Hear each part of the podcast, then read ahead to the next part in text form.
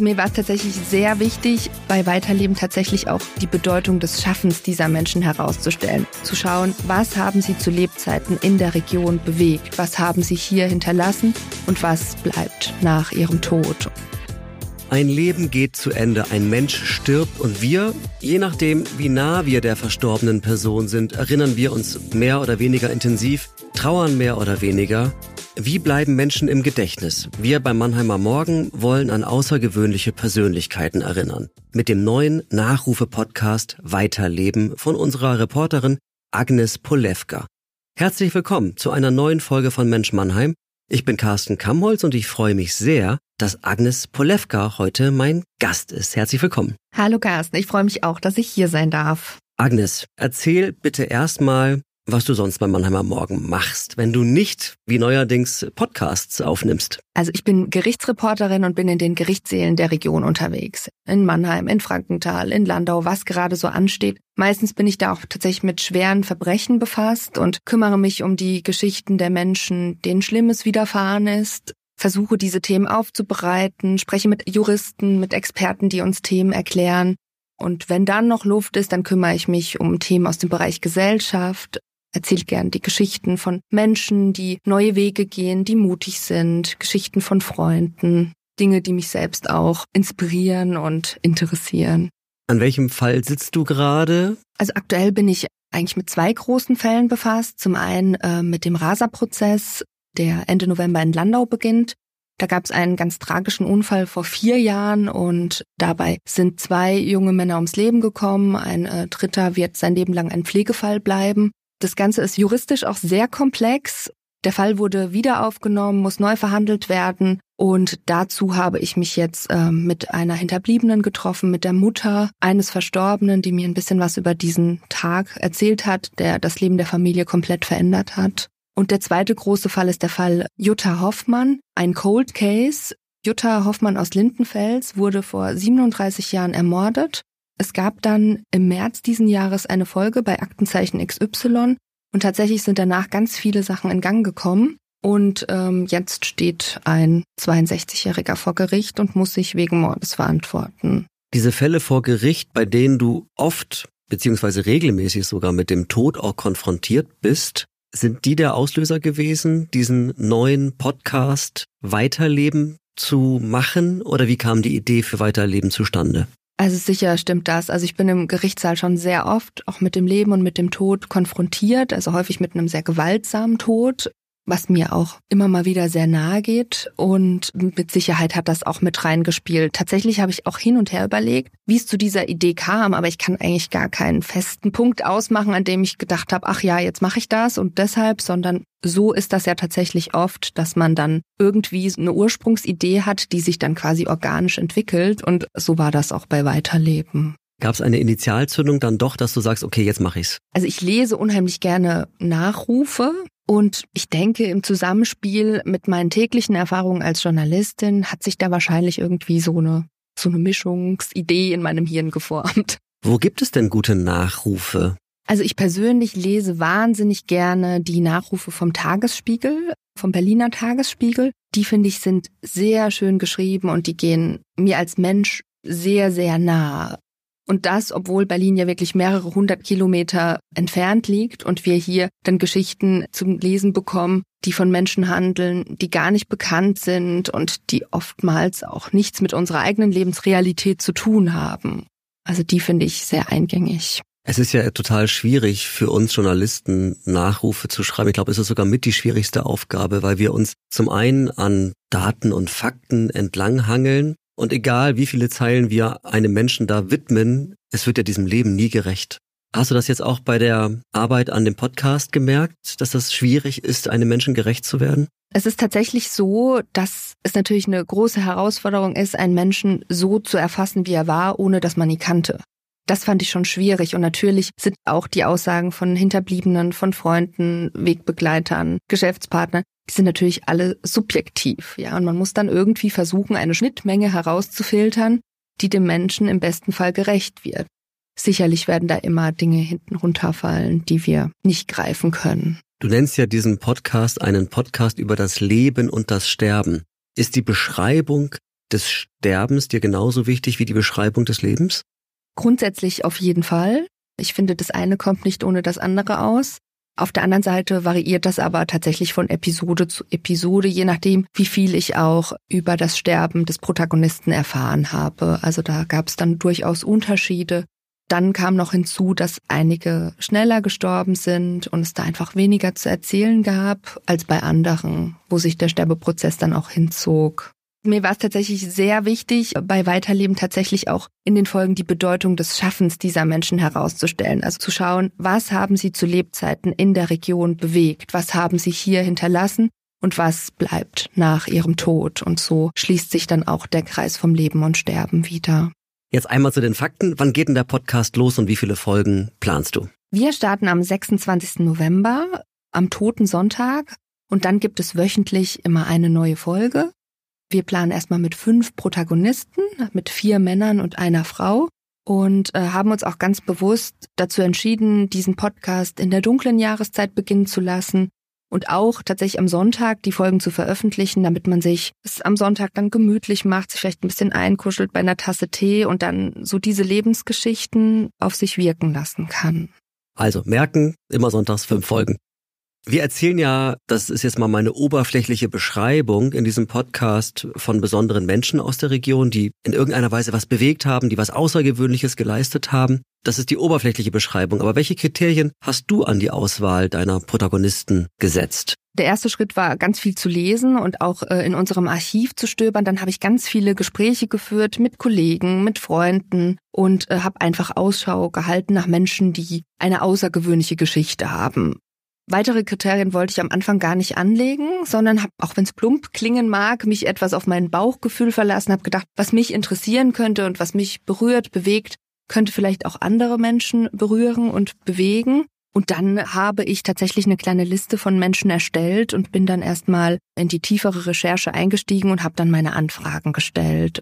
Mir war dabei ganz wichtig, auch immer zu schauen nach dem, was übrig geblieben ist. Ja, also übrig gebliebenes ist ganz schwer zu fassen. Übrig geblieben von einem Menschen, das kann ein Satz sein, der mal gesagt wurde, ein Satz, der vielleicht aber das Leben eines anderen Menschen verändert hat oder auch ein Lied, zu dem man gemeinsam getanzt hat und das ein bestimmtes Gefühl hervorgerufen hat oder aber auch ein Ort, mit dem ich was verbinde. Und nach diesen Dingen habe ich mich dann umgeschaut und habe in den Biografien gestöbert, um einfach zu schauen, was bleibt übrig. Also hier in der Region, im Leben der Freunde, der Verwandten, in der Welt quasi. Dann verrate mal, wen wir als erstes würdigen wollen. In der ersten Folge erzähle ich die Geschichte von Tom Esselborn. Tom Esselborn hat den Kultclub Tiffany in den Quadraten gegründet er ist Anfang diesen Jahres gestorben und ähm, hat schon auch eine sehr bewegende Lebensgeschichte. Warum hast du ihn ausgesucht? Tom Esselborn ist ein sehr spannender Charakter mit vielen Ecken und Kanten. Es gibt in Mannheim bestimmt viele Menschen, die ihn mochten, aber wahrscheinlich auch genauso viele, die ihn nicht mochten. Und ich wollte tatsächlich gerne echte Menschen darstellen, genau so wie sie waren oder zumindest diesen Versuch starten. Und Tom Esselborns Geschichte ist nicht nur sehr interessant mit Blick auf sein Leben, sondern sie ist auch interessant mit Blick auf die Geschichte unserer Stadt. Dann würde ich sagen, wir hören mal rein in diese Folge.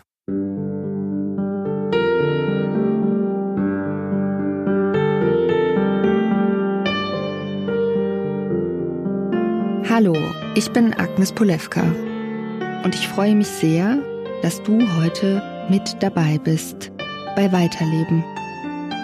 Weiterleben, das ist der Nachrufe-Podcast des Mannheimer Morgen. Ein Format, in dem wir über das Leben sprechen und über das Sterben.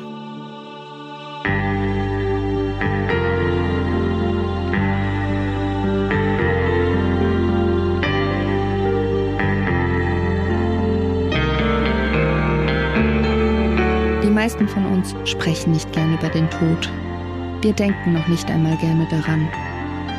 Aber wenn wir ehrlich sind, macht erst der Tod unser Leben so wertvoll. Er hält uns dazu an, uns die großen Fragen zu stellen. Was macht ein gutes Leben aus? Wer wollen wir sein? Wer können wir sein? Und warum ist das wichtig? Ich erzähle im Weiterleben-Podcast die Geschichten von besonderen Menschen, die etwas in der Region bewegt haben. Und die hier auch nach ihrem Tod weiterleben. Ich habe mit Partnerinnen gesprochen, mit Söhnen und Freunden, mit Wegbegleitern. Sie alle haben sich mit uns erinnert. Und durch sie haben wir mehr über außergewöhnliche Menschen erfahren. Ihr hört Weiterleben, ein Podcast des Mannheimer Morgen und von mir, Agnes Polewka. Wir sprechen heute über Tom Esselborn, der den Mannheimer Kultclub Tiffany gegründet hat, in dem schon Elton John, Cat Stevens und die Rolling Stones feierten. Wir sprechen über einen Mann der Nacht, der alles Schöne liebte.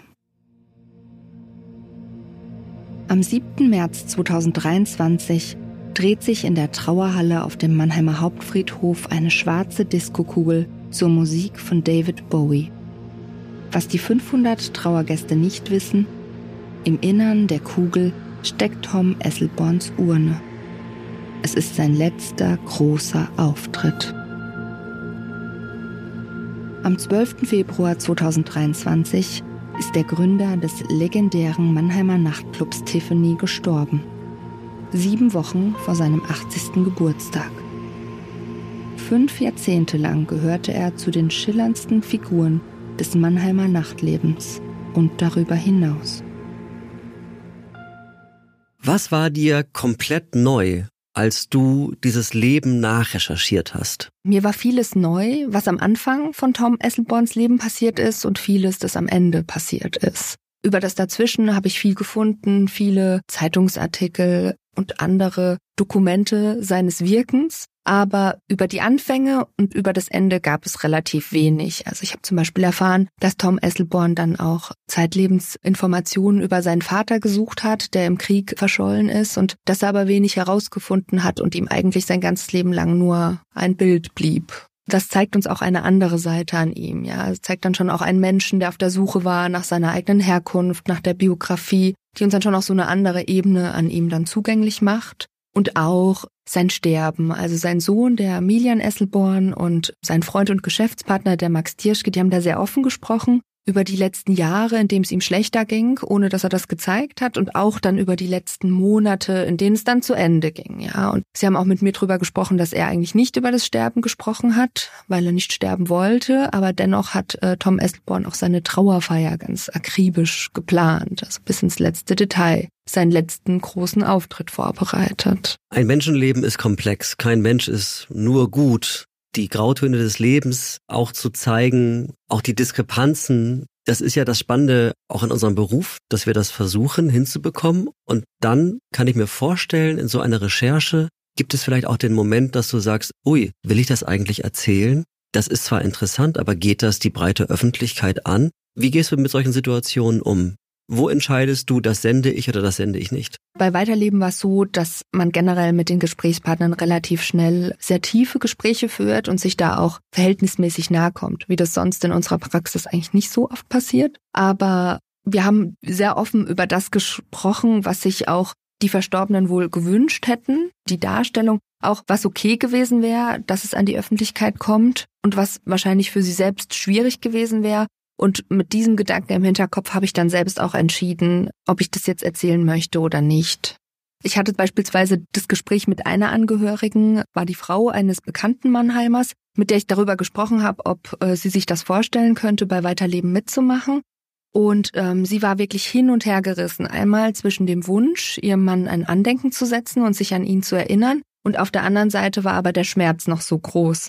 Und da haben wir ganz lange gesprochen und am Ende stand dann auch die Entscheidung, nein, es ist noch nicht die Zeit, darüber zu sprechen. Und vielleicht kommt der Zeitpunkt noch, vielleicht kommt er aber auch nicht. Und so zieht sich das eigentlich auch weiter fort. Also man ist permanent in der Interaktion mit den Freunden, Wegbegleitern, Partnerinnen, Kindern und da ergibt sich das dann meistens auch, dass dann die Entscheidung darüber fällt, veröffentliche ich das jetzt oder lasse ich es im Privaten. Wie lange brauchst du, wie viele Gespräche braucht es, wie viel Recherche braucht es, damit du am Ende sagen kannst, jetzt kann ich über dieses Leben dieses Menschen auch erzählen? Also wenn wir ehrlich sind, bräuchte ich wahrscheinlich eine endlose Zeitspanne, um äh, ihn ganz zu fassen. Und es war auch tatsächlich aber ganz unterschiedlich. Also es gab Folgen, da hat mir das Vorgespräch gereicht und dann eben unser Aufnahmegespräch und die Lektüre vieler Dokumente, die ich im Archiv gefunden habe. Und dann gab's Folgen, da habe ich dann gemerkt, oh nee, ich muss mit noch mehr Menschen sprechen, weitere Gespräche führen, andere Orte aufsuchen, nochmal auf den Friedhof gehen, mir das Grab ansehen, ähm,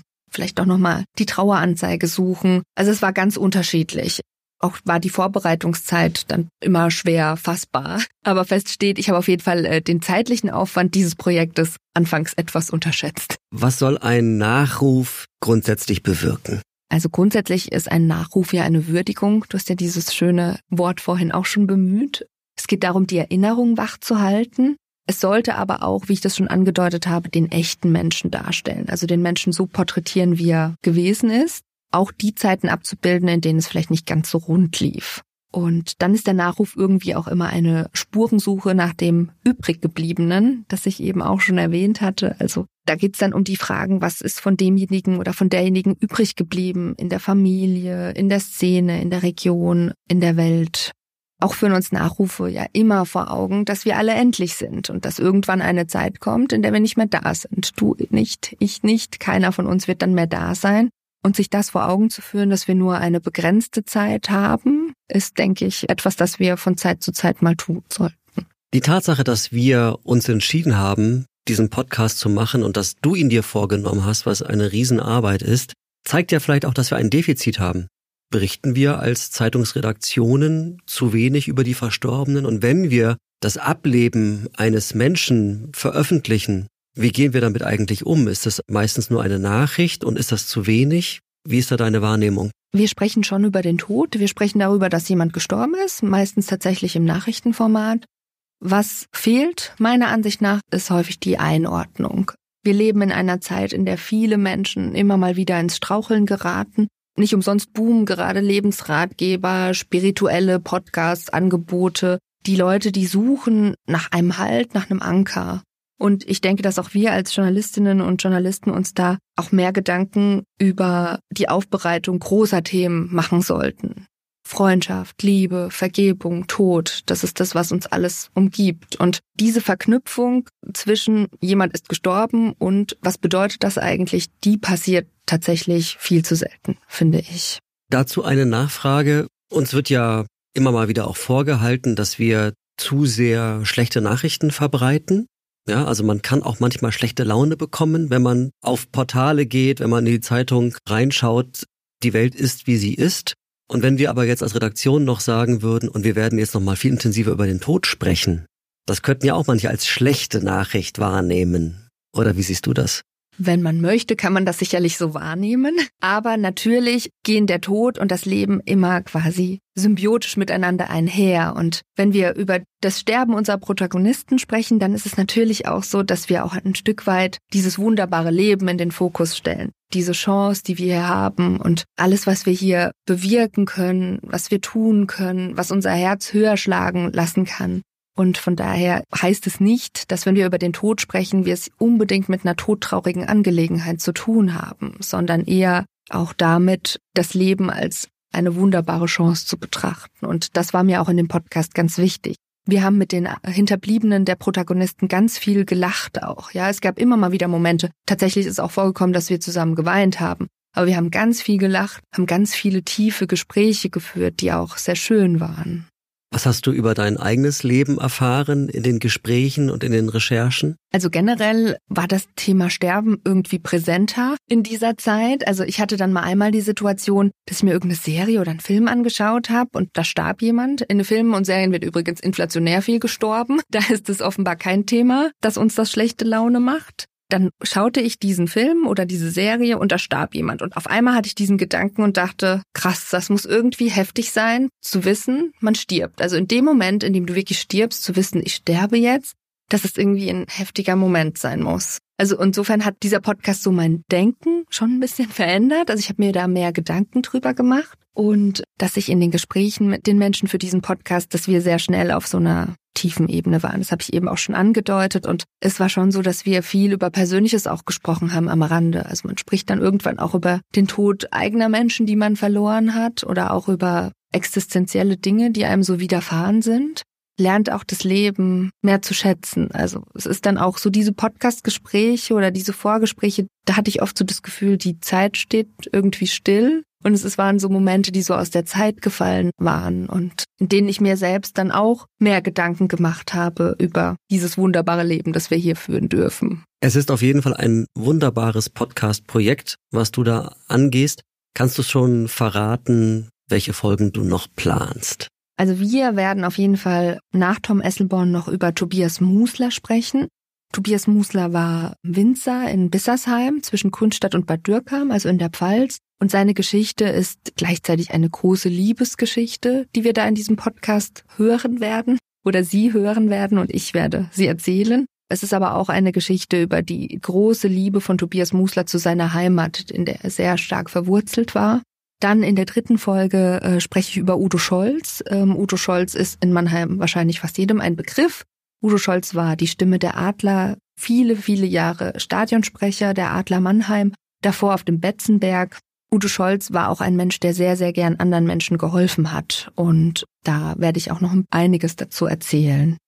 Dann in der vierten Folge sprechen wir über Zilli Schmidt. Silly Schmidt hat den Holocaust überlebt und hat in ihren 90ern, also als sie wirklich in einem sehr fortgeschrittenen Alter war, angefangen darüber zu sprechen, wie sie Auschwitz überlebte und wie sie dort auch ihre vierjährige Tochter verloren hat und fast den kompletten Rest ihrer Familie und ist in ihrem Leben, ganz, ganz spät in ihrem Leben, zu einer Art Bürgerrechtsaktivistin geworden wir sprechen natürlich auch über die Zeit dazwischen und wie es ihr tatsächlich gelungen ist, ein optimistischer Mensch zu sein, obwohl sie so viel Leid erlebt hat, viel zu viel Leid für ein Menschenleben, hat sie doch sehr viele fröhliche Momente gehabt, ist gern feiern gegangen und dem werden wir so ein bisschen nachspüren. Und in der letzten Folge sprechen wir über einen ganz besonderen Menschen, nämlich über Norbert Schwefel, Norbert Schwefel ein Underground-Musiker aus dem Jungbusch und war wirklich in den 80er Jahren stand der auf dem Zenit seiner Karriere. Kenner haben ihm vorausgesagt, dass er einer von den ganz Großen werden würde, deutschlandweit, vielleicht sogar international.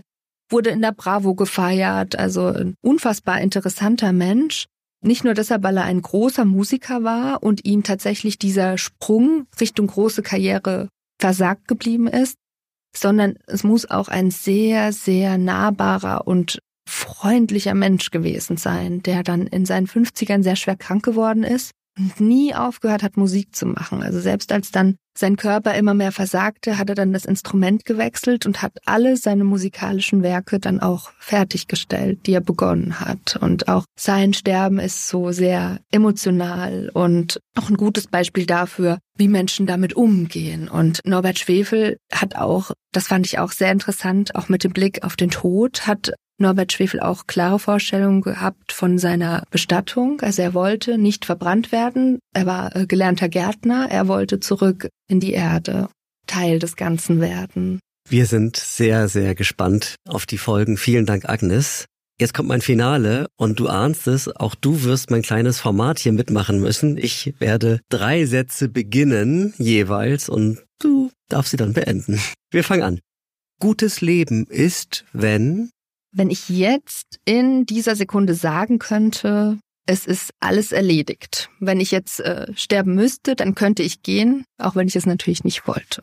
Gutes Sterben ist mm, wenn irgendwann ein Tag kommt, an dem ich auf ein gutes, gelebtes Leben voller Fülle und voller wunderbarer Momente zurückschauen kann und wenn ich ein Leben führen durfte, in dem ich gewachsen bin, und wenn ich dann einfach die Augen schließe und dann ist dieses Leben vorbei, ausgelebt. Der verstorbene Mensch, über den ich noch viel mehr erfahren möchte, ist. Ich denke, das sind meine beiden Uropas, über die ich viel zu wenig weiß. Denn das ist auch so etwas, was ich während des Podcasts gelernt habe, dass wir oft den Fehler machen, nicht zu fragen, während die Leute noch da sind. Liebe Agnes, vielen Dank für deinen Besuch und wir wünschen uns allen viel Erfolg mit diesem Podcast. Dankeschön, das hoffe ich auch. Also ich freue mich, wenn Sie ab dem 26. November dabei sind und einschalten. Weiterleben beim Mannheimer Morgen. Immer sonntags. Das war Mensch Mannheim, der Interview-Podcast des Mannheimer Morgen. Bitte schickt euer Feedback wie immer an podcast.mannheimer-morgen.de. Vielen Dank für eure Treue und eure Aufmerksamkeit. Bis zum nächsten Mal. Euer Carsten Kamholz.